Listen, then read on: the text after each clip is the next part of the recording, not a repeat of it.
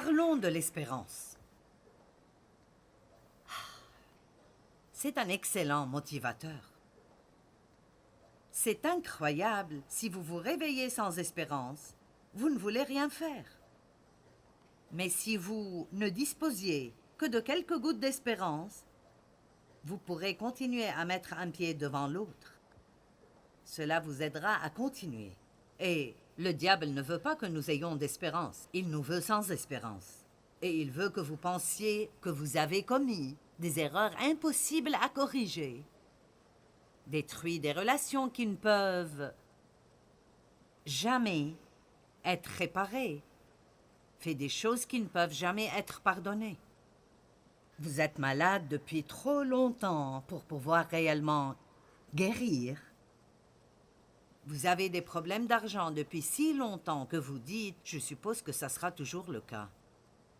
Mais ce soir, Dieu veut que vous remettiez de l'espérance dans votre cœur. Et l'espérance, l'espérance n'est pas j'espère. Ce n'est pas ce qu'est l'espérance. L'espérance biblique est une attente positive que quelque chose de bien est sur le point de se produire à n'importe quel moment de ma vie.